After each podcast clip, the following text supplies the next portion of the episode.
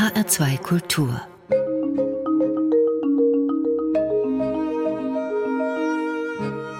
Doppelkopf Heute am Tisch mit der Erzählerin Katharina Ritter aus München und Juliane Spatz als Gastgeberin. Und nein, sie ist keine literarische Erzählerin, keine Autorin, sondern eine mündliche Erzählerin.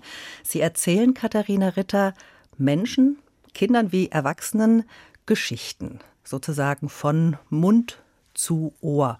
Und manch einer oder manch eine denkt jetzt vielleicht, ach, eine Märchenerzählerin und stellt sich dann eine Frau mit langen weißen Haaren und wallenden Gewändern auf dem Mittelaltermarkt vor. Trifft es das? Die Haarlänge trifft's. Weiß sind sie noch nicht. Nee, schwarz. Äh, schwarz und lange Zöpfe. Da, wo ich herkomme, hat man die Haare natürlich ordentlich auf dem Kopf getragen zu einem Kranz. Äh, ich bin ja eigentlich nicht aus München, sondern ursprünglich aus dem Bregenzer Wald. Das ist im Landesinnern vom Bodensee. Also eigentlich bin ich eine österreichische Erzählerin. Und was macht eine Erzählerin, eine mündliche Erzählerin? Wie muss man sich das vorstellen?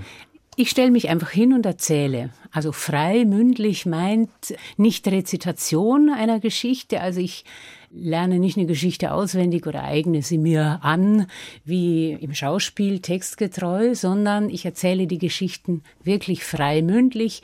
Heißt, also in meinem Fall, ich lese eine Geschichte ein paar Mal, exzerpiere mir vielleicht die wichtigen Stellen und so entsteht eine Landkarte in meinem Kopf und durch die erzähle ich mich dann und die Geschichte ist dann jedes Mal ein bisschen anders. Kommt auch mal was dazu. Also, aber es ist nicht Improvisation. Also ich mache nicht, ich sage mir drei Stichwörter und ich baue eine Geschichte. Das können andere viel besser. Das ist nicht so meins, sondern meine Geschichten sind dramaturgisch sehr durchdacht, so wie Märchen eben oder Geschichten sind. Ich erzähle ja ganz unterschiedliche Stoffe, Sagen. Bei Sagen ist es so, da hat man eigentlich wie nur ein Gerüst und muss das Fleisch darauf erzählen. So, ja, also wirklich frei und immer ein bisschen anders jedes Mal. Das heißt, die Geschichte entsteht dann sozusagen im Augenblick des Erzählens. Was für Stoffe sind das? Sie haben jetzt schon gesagt, Sagen sind es, Märchen sind es, aber Sie erzählen ja noch ganz andere Geschichten. Ja, ich erzähle sehr gerne auch sehr schräge Geschichten, viele eigene Geschichten, die entstehen in dem Haus, in dem ich wohne zum Beispiel. Da habe ich gemerkt, die Leute inspirieren mich sehr. Man grüßt sich nur am Briefkasten, ein kleines Kopfnicken und diese Theresienstraßengeschichten haben immer einen realen Hintergrund, zum Beispiel die lauten Schritte über mir und daraus mache ich dann ja eine fantastische schräge Geschichte. Und Sie haben die auch aufgeschrieben vorher? Die entstehen beim Schreiben. Also ich schreibe meine Geschichten auf und sie entstehen auch beim Schreiben. Das ist sehr interessant. Aber ich schreibe nicht Literatur, sondern ich schreibe für mein mündliches Erzählen. Das kann man nicht unbedingt lesen oder die, manche Geschichten sind wirklich nur sehr grob.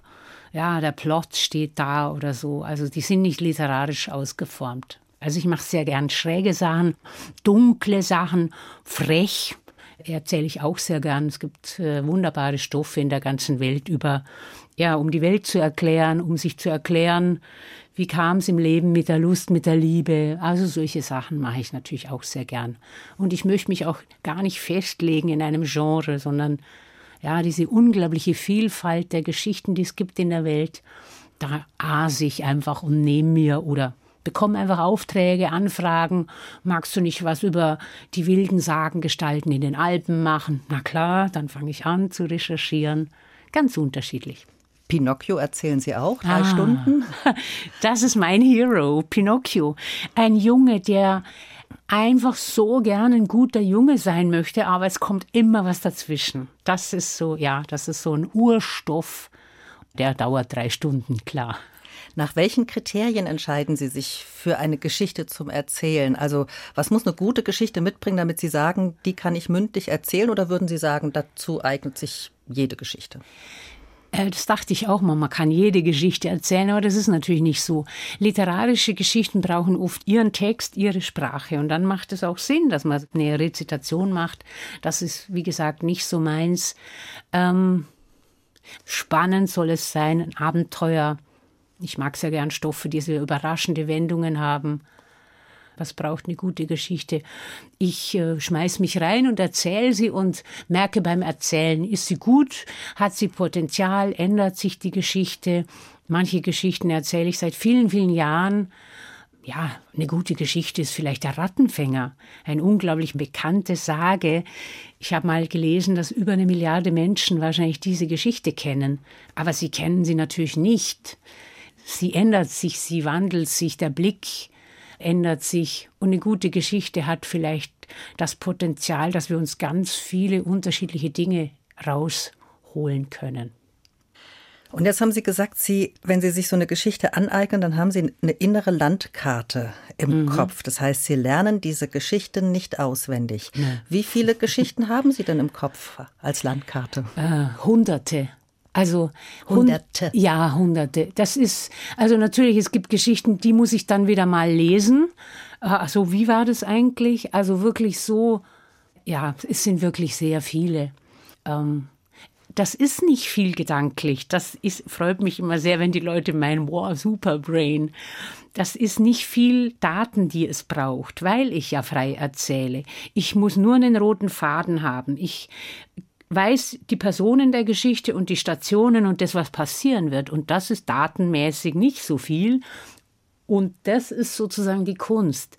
Jedes Mal beim Erzählen fülle ich die Geschichte aus und auf und sie taucht auf und ganz entscheidend, ich erzähle sie ja nie allein, sondern ich erzähle sie mit denen, die zuhören. Und das ist so vielleicht das Spannendste an diesem freien mündlichen. Die, die zuhören, merken erstens, ach so, die Geschichte entsteht ja jetzt gerade für mich. Und die, die zuhören, knipsen sich die Bilder dazu an im Kopf. Und drum ist das dann so ein Gesamtkunstwerk. Für jeden ist die Geschichte anders. Für jeden sieht der Keller, von dem ich erzähle, anders aus. Also ich knipse die Bilder an.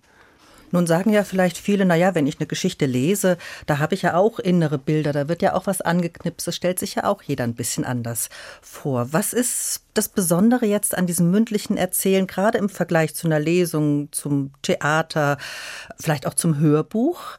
Und dann haben wir auf der anderen Seite dieses freie mündliche Erzählen. Was ist der Vorteil? Warum machen Sie das? Meistens erzähle ich ja frei live zusammen mit dem Publikum. Und wenn ich für Kinder erzähle, dann sind es Miterzählgeschichten wirklich in der Interaktion. Also bleibt keiner ruhig. Man muss nicht brav in Mäuschen da sitzen und zuhören, sondern wir rasen durch die Geschichte, machen Verfolgungsjagden. Also es ist ein Gesamterlebnis. Gut, ich bin jetzt eine, die mit Händen und Füßen erzählt, mit viel Mimik. Das ist der Unterschied und ich versuche so auszudrücken, wenn ich erzähle, ist nicht mal ein Blatt Papier zwischen denen, die zuhören und mir. Und es sind nicht festgeschriebene Wörter, sondern wie gesagt, es entsteht jedes Mal was Neues. Und das ist ja die, die Qualität, die das Erzählen hat. Und Sie schauen das Publikum auch an, also Ihre Zuhörerinnen und Zuhörer. Ja klar. Und Sie mich. Also das ist ja einerseits eben, äh, du hast nichts außer dich und die Geschichte. Ja, kein der, Bühnenbild? Kein, eben schön, wenn es ein schönes Licht gibt, aber wenn nicht, auch egal. Wir tauchen in die Geschichte, ja, wir verschwinden immer in der Geschichte gemeinsam. Aber natürlich eben mit allem, was die Zöpfe fliegen, die, der ganze Körper erzählt mit. Jetzt haben Sie gesagt, wir verschwinden in den Geschichten. Wie ist es bei der Erzählerin? Verschwinden Sie als Erzählerin beim Erzählen oder sind Sie als Erzählerin immer präsent? Das ist eine tolle Frage und das ist auch eines der Geheimnisse. Also ich bin immer für die Geschichte da, ich erzähle die Geschichte, ich springe auch in die Figuren, aber immer auch wieder heraus. Und ich bin nicht die Prinzessin, die auf der Wiese sitzt, sondern ich erzähle euch von der Prinzessin, die auf der Wiese sitzt. Das ist der Unterschied. Das wird ja oft gefragt, was ist der Unterschied zum Schauspiel? Ich habe immer auch eine gewisse Distanz. Ich kann immer mit Perspektivwechseln arbeiten, wenn die Geschichten, wenn ich für Kinder erzähle, gefährlich werden, der Menschenfresser taucht auf und ich sehe, dass die Kinder so, oh, Angst, dann sage ich, stelle vor, du bist der Menschenfresser, schnupper mal, wie riecht's hier?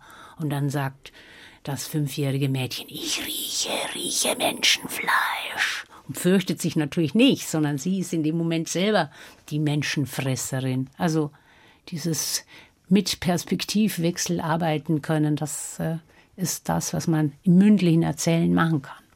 Wie bereiten Sie sich denn auf so einen Erzählabend vor? Also erzählen Sie sich die Geschichten vor dem Spiegel oder Ihrem Mann? Ich muss wirklich gestehen, ich probe nie. Also wenn ich ein neues Programm mache, dann stelle ich mich hin und dann ist es so, wie es ist. Und dann merke ich, uh, kann noch wachsen, kann noch besser werden. Ich habe einen großen Anspruch an die Dramaturgie des Abends. Welche Geschichte wann passt, wie, macht man das mit Musikern oder ohne oder so. Aber manchmal sage ich einfach, die Dramaturgie des Zufalls ist so großartig und nehme, was weiß ich, kleine Zettelchen mit und das Publikum lost die Reihenfolge. Das ist genauso zauberhaft. Natürlich, kurz bevor es losgeht, ist schon immer die, oh, bist du eigentlich wahnsinnig, den Pinocchio jetzt so und so viele Stunden. Und dann lege ich los und ich mache den Mund auf und die Wörter kommen. Und Sie sind noch nie rausgeflogen? Noch nie. Was muss denn das Publikum mitbringen, damit so ein Erzählabend gelingt? Was müssen die mitbringen? Gar nichts. Sehr oft, gerade wenn sie jetzt Erzählabende ansprechen, Männer würden, glaube ich, selber nie auf die Idee kommen, zu einem Erzählabend zu gehen. Sie werden von ihren Frauen mitgeschleppt. Und das ist für mich eine große Freude. Ich sehe dann die Augen blitzen und wir alle haben so eine Fantasiewelt in uns und vergessen es manchmal. Und im positivsten wird das angeknipst und alle, egal wie alt oder jung, tauchen in diese Geschichten ein. Und die Arbeit muss ich machen. Ich muss so gute oder so coole oder so spannende Geschichten erzählen, dass die immer weiter vorrutschen und eintauchen. Also das ist die Kunst. Den Anspruch habe ich schon. Also ich muss gute Stoffe wählen, damit bestimmte Gruppen auch gerne zuhören. Aber Menschen lieben Geschichten. Das erlebe ich jetzt seit vielen Jahren immer wieder. Das ist das Urmenschliche, dass wir zusammen sind und uns erzählen. Und man kann 500 erreichen und auch die fünf oder nur zwei. Das ist das Tolle an meinem Beruf, dass ich an so unglaublich unterschiedlichen Orten mit so unterschiedlichen Menschen in unterschiedlichen Zusammenhängen erzählen darf. Lässt sich vom mündlichen Erzählen leben? Ja, wie sich unsere Corona-gebeutelte Zeit nun auf das mündliche Erzählen auswirkt, welche neuen Möglichkeiten sich da vielleicht auftun, darüber sprechen wir gleich. Wir kommen zur ersten Musik. Unsere H2 Doppelkopfgäste dürfen sich ja immer die Musik aussuchen. Wir hören jetzt zuerst Think von Aretha Franklin. Warum haben Sie diesen Song ausgewählt, Katharina Ritter?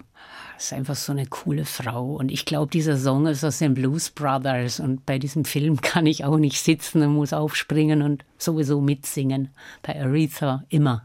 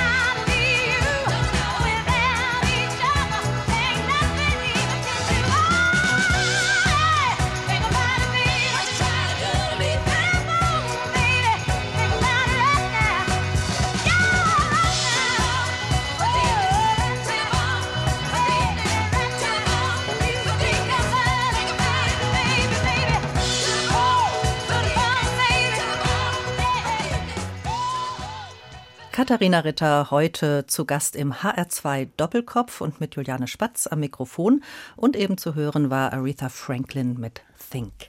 Wir sprechen über die mündliche Erzählkunst, eine Kunst, die ganz stark auch von der Gegenwart, von der Präsenz des Publikums lebt. Sie brauchen, Katharina Ritter, die Gesichter, die Mimik, die Reaktionen der ZuhörerInnen. Nun fielen und fallen in diesem Jahr ja Corona-bedingt viele Veranstaltungen aus, gerade im Kulturbereich. Das wird uns vielleicht auch noch eine Weile leider begleiten. Ist das nicht der Tod fürs mündliche Erzählen? Naja, es ist erstmal sehr, sehr schwer, wenn man nur Absagen, Absagen. Man arbeitet sich rückwärts aus dem Kalender raus. Das, aber es, ich will jetzt gar nicht so jammern. Ging wohl allen, allen, allen auf ihren Ebenen so, ja, in jeder Kunstform. Wir sind halt alle so prekär natürlich, klar, oder erfinden uns unsere Berufe selber oder haben wenig Fixkosten, die wir dann irgendwie beantragen dürfen. So. Also ich habe versucht, äh, das Beste draus zu machen, irgendwie, und habe erst mal das ist dann auch mal mit dem Weltgeschichtentag am Anfang zusammengefallen, wo ich mir dachte, das wäre, der ist immer im März, da könnte man doch irgendwie dann am Telefon erzählen oder kostenlos, wie auch immer. Und dann entstand da etwas draus, dass ich jeden Mittwoch kostenlos erzählt habe am Telefon. Also mhm. man konnte mich anrufen oder mir eine E-Mail schreiben und dann habe ich oder erzähle ich eine Geschichte, gilt immer noch mittwochs. Und das haben sehr, sehr viele Leute genutzt. Die haben das aber auch sehr gerne verschenkt. Ah, das ist so eine schöne Idee. Meine Eltern feiern goldene Hochzeit und natürlich dürfen sie überhaupt nicht feiern und man darf ihnen nur am Fenster winken. Würden sie ihnen eine Geschichte erzählen? Und solche Sachen habe ich natürlich sehr gern gemacht. Also ich habe mich durchs ganze Land auf, Land ab erzählt und das war sehr, sehr schön. Und das funktioniert am Telefon? Das funktioniert sehr gut am Telefon. Das Hören, das kennt ihr ja hier im Radio. Für die Geschichtenerzählerin war es wunderschön, aber unglaublich anstrengend, weil ich die Reaktionen nicht gesehen habe. Sprich, die musste ich, natürlich hörst du mal einen Gluckser oder einen Lacher, aber ich werde oft gefragt, wieso kannst du so lang erzählen? Ist das nicht unglaublich anstrengend? Und dann sage ich immer, es kommt genauso viel zurück vom Publikum. Das meine ich wirklich ganz ernst. Und am Telefon ist das natürlich viel schwerer, weil ich die Reaktionen nicht sehe. So haben Sie auch versucht, über so Videokonferenz-Tools zu erzählen? Ja, ja äh, mir ist leider eine sehr große Kanada-Tournee geplatzt. Alle Flüge, alle Hotels und alles fürs Goethe-Institut. Ich erzähle öfters im Ausland für Leute, die Deutsch lernen in den Kulturinstituten, an den Unis und, und, und. Also eine riesen Kanada-Tournee wurde abgesagt, natürlich. Und da wurde ich in die Klassenzimmer eingeladen per Video und habe dort erzählt und oder heißt, was heißt in die virtuellen Klassenzimmer. Und das hat sehr, sehr schön funktioniert. Aber es geht, aber natürlich ist das Reale viel, das Direkte viel schöner. Und der Wunsch ist natürlich, dass die Leute merken, bei all diesen Workshops, die jetzt angeboten werden, Streamings zu sehen, in echt und real, dieses gemeinsame Erlebnis, das ist natürlich äh, ja, nicht zu toppen. Gibt es eine Kultur, von der Sie sagen, die inspiriert mich auch sehr? Eine Erzählkultur, meinen Sie? Ähm, ja, ich finde schon, die Native äh, American Canadian Kulturen sind inspirierend, die das als Selbstverständnis haben, dass es Geschichtenerzähler, Erzählerinnen gibt. Sie erzählen die Geschichte des Stammes und das wird dann nicht verändert und sie erzählen Geschichten, die die Erzählerin der Erzähler hm, verändern darf. Also ein Selbstverständnis einer Kultur, aber auch das große Drama, wenn du keine Schriftsprache hast oder erst die Weißen, die gebracht haben oder erst seit 100 Jahren wird überhaupt aufgeschrieben, was du erzählst, dann merkst du natürlich, dass vieles, vieles, vieles verloren gegangen ist. Ja, die Geschichten gehen verloren. Also ich bin nicht gegen Schriftlichkeit, sondern sehe schon, ja, einerseits finde ich die Kulturen fantastisch, die so lange Geschichtenerzähler haben, aber auch einfach, weil sie keine Schrift haben. Ja. Übrigens auch bei uns. Überlegen wir mal, seit wann können wir überhaupt lesen und schreiben? Die Masse. Das ist noch nicht lange her. Ja. Das war ein Herrschaftsinstrument, äh, die Bibel und so weiter, eine Sprache, die die Menschen nicht lesen können. Erzählt wurde immer. Also eigentlich etwas, was wir alle können, aber auch manchmal doch so ein bisschen verlernen vielleicht. Und Sie bringen es dann zurück? Ja, also ich merke das schon. Die, die Leute haben dann nach, Veranstaltungen oft kommen sie und sagen, ich habe auch erzählt, ich habe den Kindern erzählt, aber oder ich traue mich nicht, ich lese lieber vor. Aber es ist urmenschlich. Das macht uns zu Menschen, Geschichten erzählen. Ja, ansonsten wären es nur kleine Jagdgruppen, die über die Steppe rennen und sich verständigen, kommt der Löwe oder nicht. Aber die Fähigkeit, eine Geschichte zu verstehen, an eine Geschichte zu glauben oder zu wissen, es ist in echt oder nicht, das ist diese Kulturleistung, die, ja, das macht uns zu Menschen und das ist ur, ur, uralt. Wenn jetzt jemand sagt, so wie Sie, ich bin Geschichtenerzähler oder Geschichtenerzählerin, dann denken ja viele an Märchen. Das ist es bei weitem nicht nur, das haben wir gehört, aber natürlich werden Märchen von professionellen ErzählerInnen erzählt. Warum sind Märchen und Legenden so ein beliebter Erzählstoff fürs mündliche Erzählen? Ja, weil viele so wunderbar schräg, wild, gefährlich sind. Also gerade die Sammlung Grimm ist ein un unglaublicher Schatz. Das habe ich auf meinem Weg auch gesehen. Ich habe lang gesagt, ach Märchen, ach Grimms, ja, erzählen viele andere, muss ich nicht machen. Ich will lieber eigene Stoffe erzählen. Aber aus einem Witz heraus, äh, weil man immer angesprochen wird, ah, für Kinder, ah, Märchen, ah, Grimm, ist dann das Projekt ganz Grimm entstanden, weil wenn schon Grimm, dann den ganzen, haben wir gesagt. Zwei Kolleginnen, Gabi Altenbach und Cordula Gernt und ich, wir haben gesagt, wir sind die Schwestern Grimm und wir befreien diese Geschichten aus dem Buchdeckel und erzählen sie in die Mündlichkeit, da wo sie herkommen. Das war ja fantastisch. Und da habe ich natürlich gesehen, haben wir gesehen, was das für ein Schatz ist, diese Märchen. Unglaublicher Stoff. Ich habe gelesen, Sie haben da wirklich einen Grimm-Marathon hingelegt, 36 mhm. Stunden am Stück erzählt. Ähm, nee, das äh, muss ich Sie ein bisschen korrigieren. Also wir haben erst mal von KHM 1 bis KHM 200 alle erzählt. Das hat aber Jahre gedauert, weil wir uns einmal im Monat in einem kleinen Theater getroffen haben. Niemand hat das vorher gemacht. Wir haben gesagt, wir fangen bei 1 an und hören bei 200 auf. Und egal wie komisch die Geschichten sind, wie fragmentarisch, alle haben wir erzählt. Und was wir jetzt nach wie vor machen, man kann uns einladen zu einem Marathon und kann sagen, ihr kriegt drei Tage oder ihr kriegt einen Tag und wie viel kann man dann eben erzählen. Nun spalten sich ja da manchmal die Geister bei den Grimms. Die einen sagen, also wenn man schon Grimm erzählt, dann muss man sie auch wortwörtlich erzählen, genauso wie die Grimms es aufgeschrieben haben. Wie frei oder wie eng an der Vorlage erzählen Sie? wir haben gesagt, wir haben einen großen Respekt und der wurde immer größer. Aber wir haben immer gesagt, die Grimms haben ja die halt in der damaligen Sprache aufgeschrieben und das wäre ein Korsett. Also erzähl den Grimm, wie du meinst. Das heißt nicht, dass wir die Story verändern. Das ist ja ein Unterschied, ob du sagst, ich mache ein anderes Ende, weil mir das nicht gefällt oder ich lasse alles, was Kopf ab ist, weg. Also äh, davor möchte ich warnen, weil die Märchen sind so toll, weil sie so gefährlich sind, weil man durch Angst und so weiter durch muss. Also großer Respekt, aber manche von den Märchen einfach in unserer Sprache, jede in ihrem Dialekt, den sie vielleicht auch hat, immer mal. Ich habe ja einen alemannischen Dialekt, das ist wunderbar, wenn man diese Geschichten in seiner Herzenssprache erzählt. Aber manche war ich dann sehr erstaunt, dass ich selber mich auch hinstelle und es wird so was Märchenhaftes. Das fand ich auch eine sehr interessante Erfahrung. Die Geschichten verlangen das von einem manchmal, dass man sie eher in einer märchenhaften oder älteren Sprache erzählt, die dann einfach auftaucht. Aber festzurren, das fände ich sehr schade. Darum haben wir gesagt, aus dem Buchdeckel befreien, entstauben und in die Mündlichkeit zurückerzählen. Das kann man super mit den Grimm und haben Sie die jetzt alle im Kopf, alle Kinder- und Hausmärchen der Grimm? Alle, das wäre übertrieben. Ich würde sagen, spontan hier im Studio könnte ich sicher so 50, 60 von den 200. Und es waren natürlich auch welche dabei, wo wir gesagt haben, Gott sei Dank, die sind erzählt, das muss man jetzt nicht nochmal. Also es gibt ja auch welche, die sich, hm, na, sehr sperrig. Also es sind nicht alles Herzensmärchen. Nein, gar nicht. Haben Sie ein Lieblingsmärchen bei den Grimms?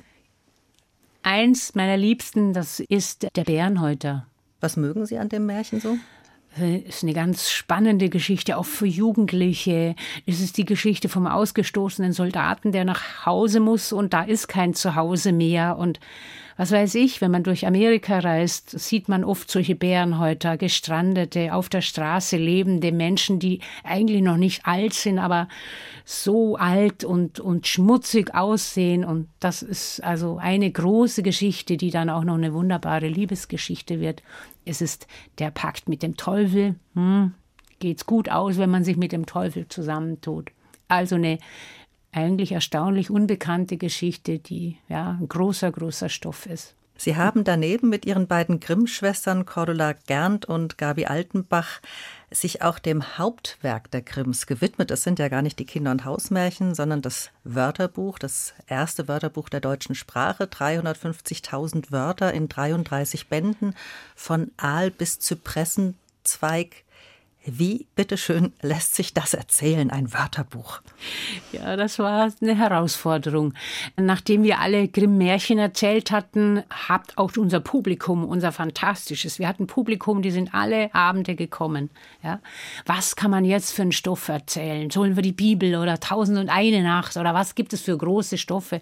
Und irgendwann haben wir gesagt, gut, dann wenden wir uns auf dem Hauptwerk zu. Das war ja ihre eigentliche Arbeit, diese Wörter zu sammeln. Die Märchen, das war so eher in der Freizeit, als sie Youngsters waren.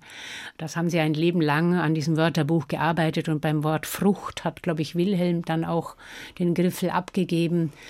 Dieses äh, Werk wurde ja erst in den 60er Jahren des 20. Jahrhunderts fertig. Wie erzählt man das? Ja, wir haben so lustige Sachen gemacht wie Wortreigen, Wortgesänge gemacht.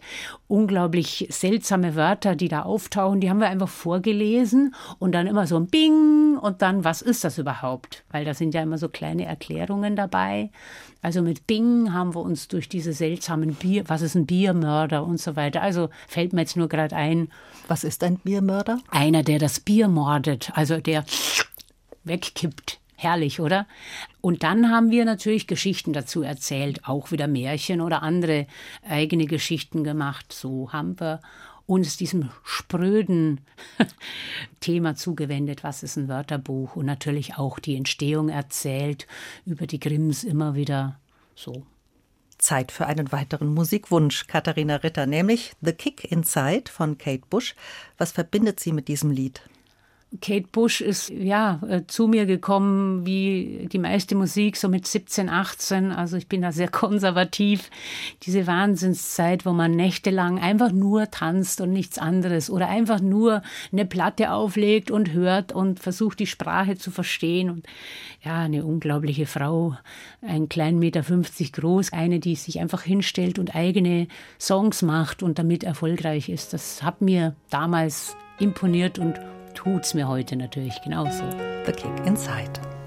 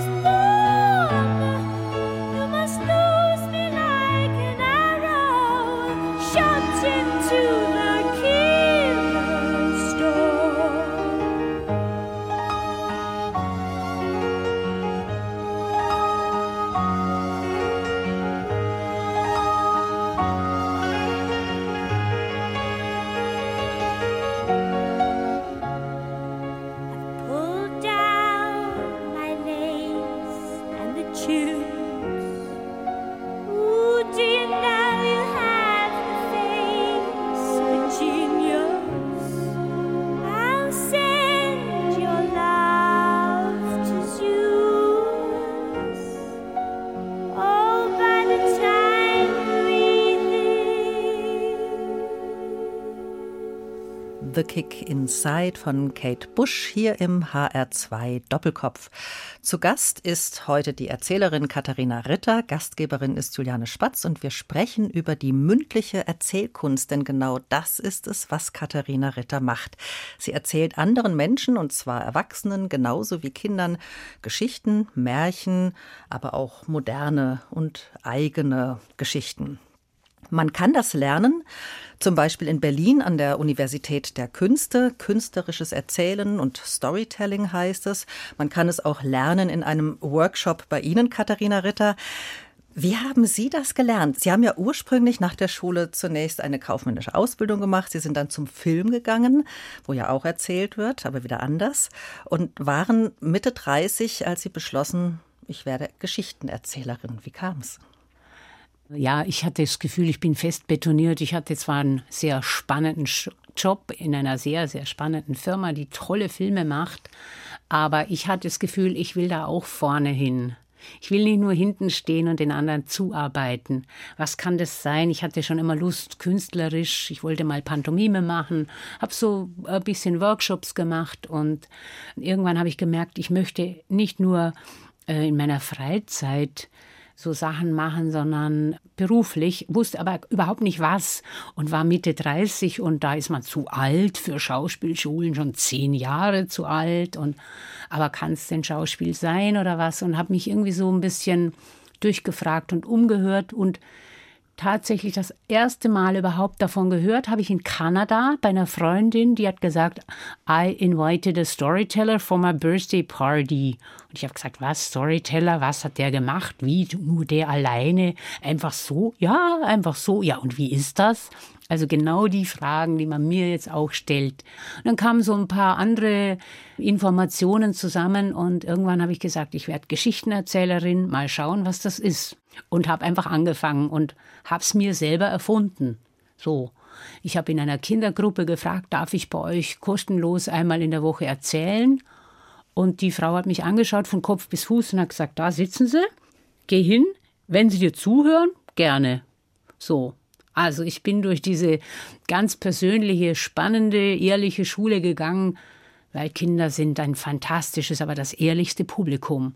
Wenn es doof ist, dann gehen sie halt wieder, ja, hören sie nicht zu. Also da habe ich mir's wirklich selber beigebracht, habe natürlich dann angefangen über den Tellerrand zu schauen. Machen das auch andere? Wie machen die das? Gibt es das überhaupt? Man findet ganz viel in anderen Ländern, aber in Deutschland, ach so, in Österreich. Also so hat sich langsam dann ein Netzwerk gebildet zu anderen Leuten, die auch aus anderen Richtungen gekommen sind. Und es ist einfach bei mir persönlich Schritt für Schritt gewachsen. Ich habe immer schon gern geredet, immer gern erzählt. Ich konnte ganze Bücher erzählen, würde ich heute sagen, bevor ich in die Schule bin. Und dann kam die Schulzeit mit dem brav sitzen und schön schreiben und richtig schreiben. Das konnte ich nie. Also die Mündlichkeit ist sehr lange äh, nach hinten runtergefallen und kam dann plötzlich wieder und ich habe meinen Platz dann einfach gefunden. Also braucht es ein gewisses Talent oder was muss eine gute Erzählerin mitbringen? Ein bestimmtes Talent, das ist sehr schwer zu sagen, weil es so komplex ist. Man kann auf so unterschiedliche Arten erzählen. Ich glaube, man sollte ein Charakter sein. Ja, mhm. die Leute merken das sehr schnell, ob das echt ist, was du erzählst. Ja, und da haben es vielleicht afrikanische Erzähler leichter. Boah, das sind dann so beeindruckende Gestalten und dann können die auch noch irre toll singen oder ein Instrument spielen und wir tauchen ein in eine fremde Kultur. Und ich habe gesagt, oh, ich kann nicht irgendwie Native Storyteller, ein kanadischer sein, der nur sagt, I share a little story with you und alle hängen an meinen Lippen, sondern ich muss gute Geschichten mitbringen. Und wenn ich mit anderen Workshops mache, wie kann ich das finden, meine Art des Erzählens, finde immer wichtig, dass man echt ist. Jede in ihrer Art, jeder in seiner. Es gibt eine Lieblingserzählerin, die sitzt nur vorne auf der Stuhlkante, blitzt mit den Augen und bewegt nur ihre Hände. Und man kann nicht anders wie dabei sein. Also, wenn es echt ist. Sie selber stammen ja aus dem Bregenzer Wald, haben Sie vorhin erzählt, einer Region im österreichischen Bundesland Vorarlberg. Da sind Sie in den 60er, 70er Jahren aufgewachsen. Und gelegentlich schlüpfen Sie beim Erzählen in die Bregenzer Wälder Tracht. Ich habe gelernt, das ist die älteste Tracht, die auch heute noch in Europa getragen wird. Zu welchen Gelegenheiten schlüpfen Sie in diese Tracht? Ja, das ist äh, nur ganz, ganz selten. Also wenn ich wirklich Geschichten von dort erzähle oder Geschichten über meine Großmutter erzähle, über meine Wurzeln erzähle, das, was Schauspieler ja immer machen und für die ganz normal ist, dass sie mit einem Kostüm in eine Figur hineinschlüpfen, das passiert vielleicht dort. Also diese Tracht ist äh, natürlich das große Ding. Es ist sieht unglaublich schön aus, es ist ganz speziell, sieht aus wie chinesisches Lackpapier ist es aber nicht. Also wie gesagt, für nur ganz spezielle Geschichten. Ansonsten verkleide ich mich nicht als Erzählerin. Ich ziehe mich hoffentlich hübsch an. Die Leute müssen mich ja stundenlang anschauen.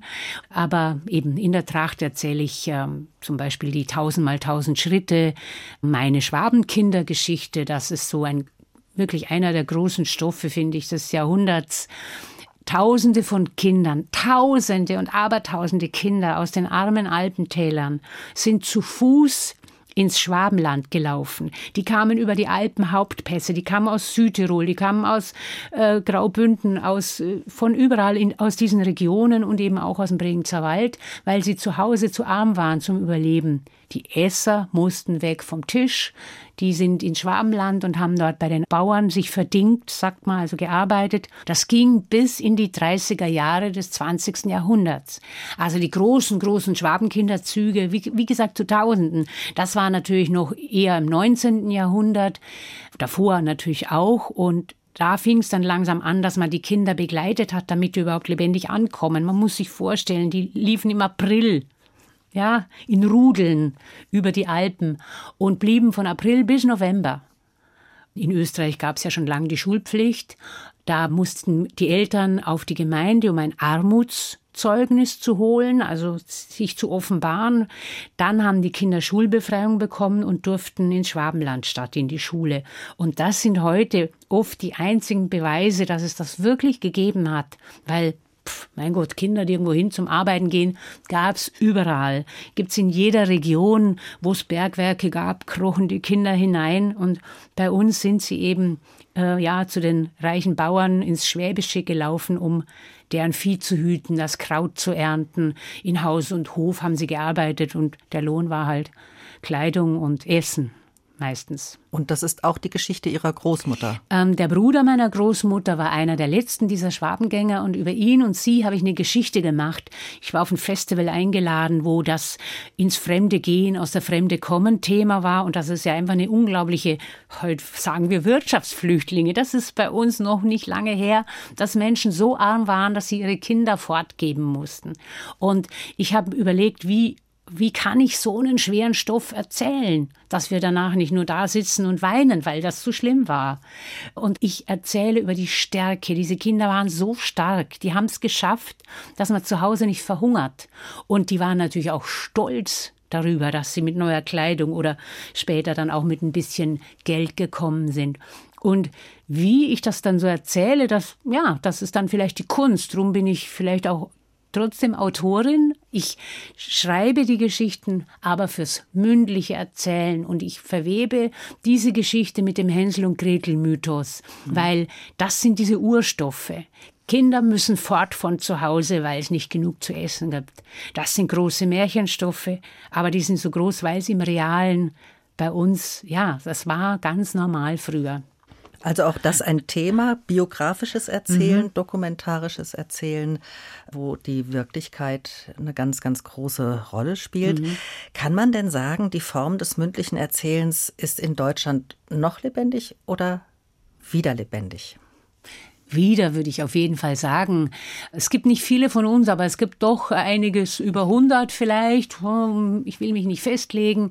Wir haben auch einen Verband gegründet, jetzt die, die auf eine moderne Art erzählen. Natürlich gibt es große Märchenverbände, aber Leute, die sagen, wir wollen unterschiedliche Stoffe auch modern erzählen, gibt es und die bauen Netzwerke auf seit jetzt vielleicht gut 20 Jahren und bieten auch Ausbildungen an und ja, beschäftigen sich auf unterschiedlichsten Ebenen, versuchen es bekannter zu machen, weil nach wie vor ist es Pionierarbeit, aber es gibt uns wieder. Und wie kommt das, dass das sozusagen eine Renaissance in unserem digitalen Zeitalter erlebt? Das Erzählen ohne viel Tamtam, ohne Bühnenbild, ohne großartige Inszenierung, ohne Regie? Naja, weniger ist mehr. Vielleicht, was man nicht vergessen sollte. Es gibt sehr viele Menschen, die hören lieber. Wenn es immer heißt, Kinder lesen nicht mehr gern. Es gibt sehr viele Kinder, die hören lieber. Und die ganzen Hörkassetten und CDs und so bedienen das ja Gott sei Dank. Menschen lieben Geschichten und manche lesen sie lieber oder sehen sie und es gibt große Teile, die es lieber hören und da passen wir natürlich gut hin. Sie haben Katharina Ritter auch schon in Fußgängerzonen erzählt und haben sich ihr Publikum auf originelle Weise geangelt. Wie? Ach so, Sie sprechen auf meine Ohrangel an. Das ist nett.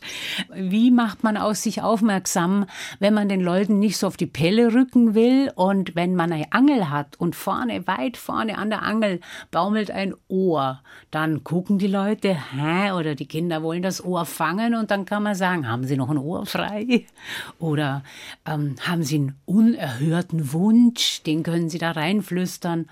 Manche würden das vielleicht Walking Act nennen. Also die Ohrangel wurde für solche Einsätze so ein bisschen ein Markenzeichen. Auch im Museum, ich erzähle regelmäßig im Bayerischen Nationalmuseum, da ist die Ohrangel auch sehr praktisch, weil die weiß den Weg, wenn die Museumsmuffelbande sich durchs Museum begibt und immer dem Ohr nach.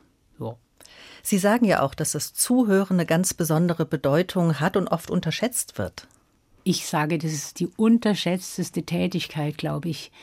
Nur zuhören, sitzt und hört nur zu. Also das ist unglaublich aktiv mit den Bildern, die angeknipst werden, die wir uns selber machen und uns dadurch die Geschichten aneignen, weil wir sie ja vor uns sehen und sie verstehen. Und auch bei gefährlichen Geschichten lassen wir ja eher auch nur die Bilder zu, die wir aushalten. So, also es ist eine sehr, sehr aktive Tätigkeit, das nur zuhören. Und auch eine sehr konzentrierte, denn wenn man abschweift, ist man ja draußen, auch aus den Geschichten, die Sie erzählen. Auf Ihrer Homepage geben Sie ja noch viel mehr Erzählorte an, also nicht nur Fußgängerzonen oder Bühnen, auf denen Sie ja auch stehen. Bayerisches Nationalmuseum in München haben Sie gerade erwähnt. Sie erzählen in Bibliotheken, in Firmen, haben Story-Dinners veranstaltet. Sie sind in der ganzen Welt schon herumgereist mit Ihren Geschichten, von Aserbaidschan über Amsterdam und Singapur bis Ottawa. Das ist jetzt nur eine ganz, ganz kleine Auswahl. Sie kommen viel rum als Erzählerin. Ja, das ist ein unglaubliches Geschenk, dass ich mit den Geschichten auch so weit reisen darf und wirklich erlebe, dass in so unterschiedlichen Kulturen wie in Turkmenistan, in Indien, in ja, Kanada war jetzt auch öfters in Nordamerika, man oft über die gleichen Geschichten genauso lacht. Also Geschichten erzählen eignet sich super zum Brückenbauen ob wir hier für Leute erzählen, die hier aus anderen Ländern herkommen und dann erzählst du ihnen eine Geschichte aus ihrer Kultur und die Kinder freuen sich. Ich bringe auch was mit, ich habe etwas Tolles, meine Sprache ist auch was Tolles. Also da auf diesen Reisen kann man wunderschöne Brücken bauen und Stoffe finden für neue Geschichten, ja. Erzählen Sie dann auch auf Englisch?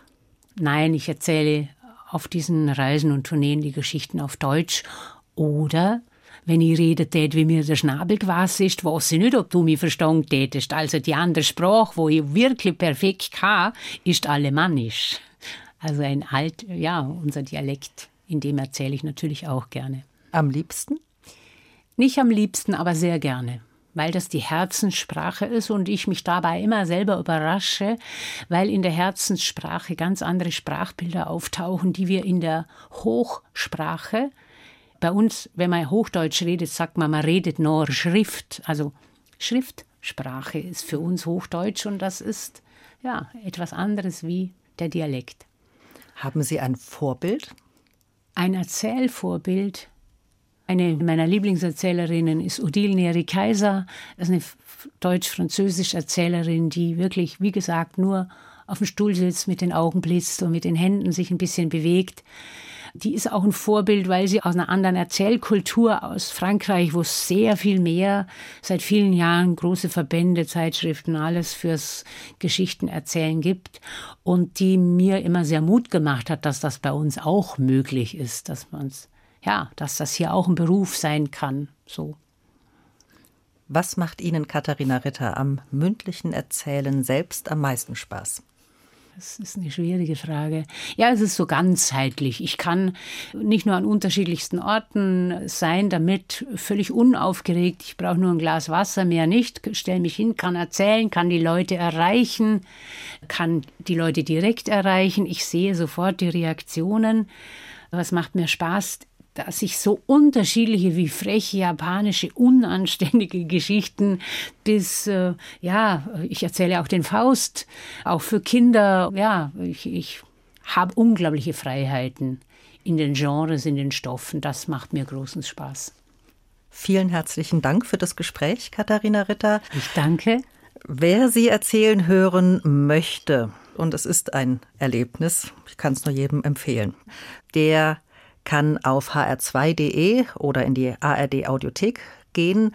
Dort findet er oder sie zwei Channels, einen für Erwachsene, einen für Kinder. Der für Erwachsene heißt Zuhause Geschichten frei erzählt. Der für Kinder heißt Zelthaus, Hütte, Schloss, Geschichten. Da erzählen Sie und vier weitere Ihrer Erzählkolleginnen und Kollegen Geschichten, viele Geschichten. Mein Name ist Juliane Spatz und wir verabschieden uns mit einem letzten Musikwunsch von Katharina Ritter und das ist Ballad of a Soldier's Wife, gesungen von Marianne Faithful, ein Lied von Bert Brecht, Musik von Kurt Weil. Warum haben Sie sich diesen Song gewünscht, Katharina Ritter? Ähm, ja, da sieht man vielleicht, wie einfach man eine Geschichte erzählen kann, was ja oft die Musik oder so eine Ballade eben kann. Das ist einfach die Geschichte vom Zweiten Weltkrieg. Der Soldat, der auszieht und aus jedem Land, was erobert wird von den Deutschen, schickt er ein Geschenk an seine Frau.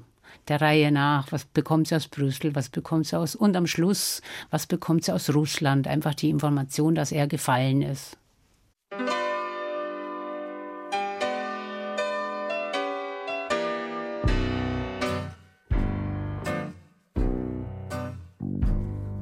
Was sent to the soldier's wife from the ancient city of Prague. From Prague came a pair of high heeled shoes with a kiss or two. Came the high heeled shoes from the ancient city of Prague. What was sent to the soldier's. Wife from Oslo over the sun. From Oslo there came a collar of fur, how it pleases her, the little collar of fur. From Oslo over the sun.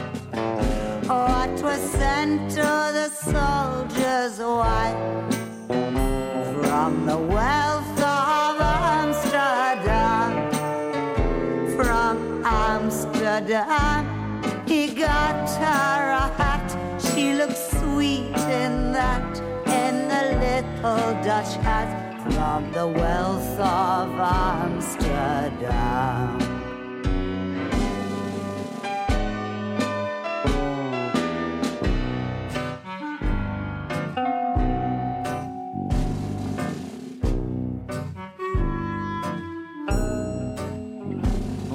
Was sent to the soldier's wife from Brussels in Belgian land.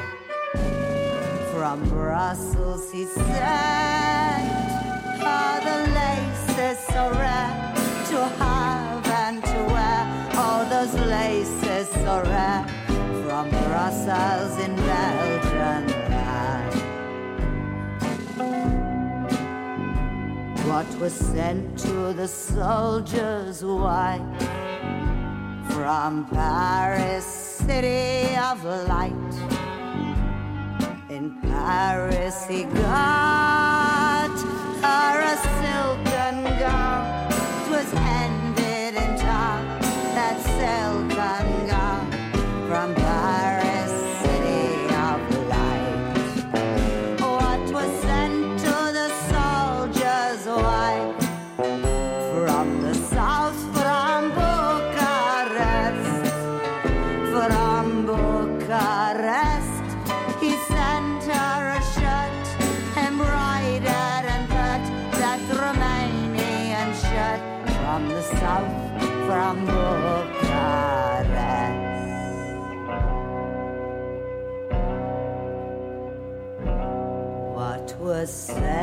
to the soldier's wife